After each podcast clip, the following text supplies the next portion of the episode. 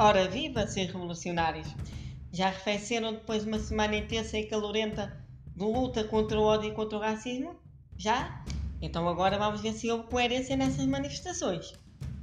Acham que é coerente numa manifestação contra o ódio e contra o racismo exibirem cartazes que incentivam o ódio e o racismo? Não é, pois não? Bem, parecia que já tinham chegado a essa conclusão.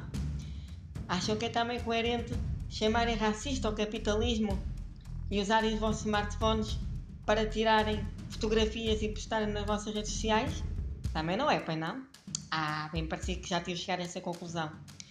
Também já chegaram à conclusão que não somos um país racista e que temos lei que, por exemplo, punem o tipo de pessoas que exibam cartazes que digam, por exemplo, polícia bom é polícia morto? Ah, desconheciam que tínhamos essa lei, não é? Pois, se calhar têm que estudar essa lei e a nossa Constituição.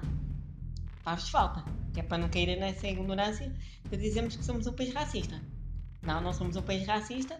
O que há é casos pontuais, mas aí há de lado a lado, está bem? Mas gostava de ver estas pessoas que estiveram nesta manifestação manifestarem-se quando polícias são agredidos. Está bem? Deixo-vos esse desafio. Bom, mas essa semana foi também intensa e revolucionária para o governo. Finalmente, um anúncio da saída de Marco Centeno do governo. António Costa deve estar a esfregar as mãos contente porque se viu livre de Marco Centeno, mas já Marco Centeno não deve estar todo contente porque pode não ir para o Banco de Portugal, que é o lugar para onde quer ir. Mas pronto. O que também não é coerente é dizer que é um verdadeiro CR7 das finanças. Pá, combinamos.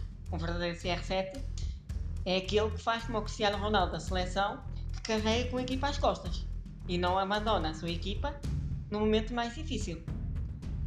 Mário Centeno fez precisamente o contrário. Abandonou a sua equipa e o país no momento mais difícil. Bom, isso não é todo elegante, então pouco coerente com o nome que me atribuíram. Por hoje é tudo. Até uma próxima!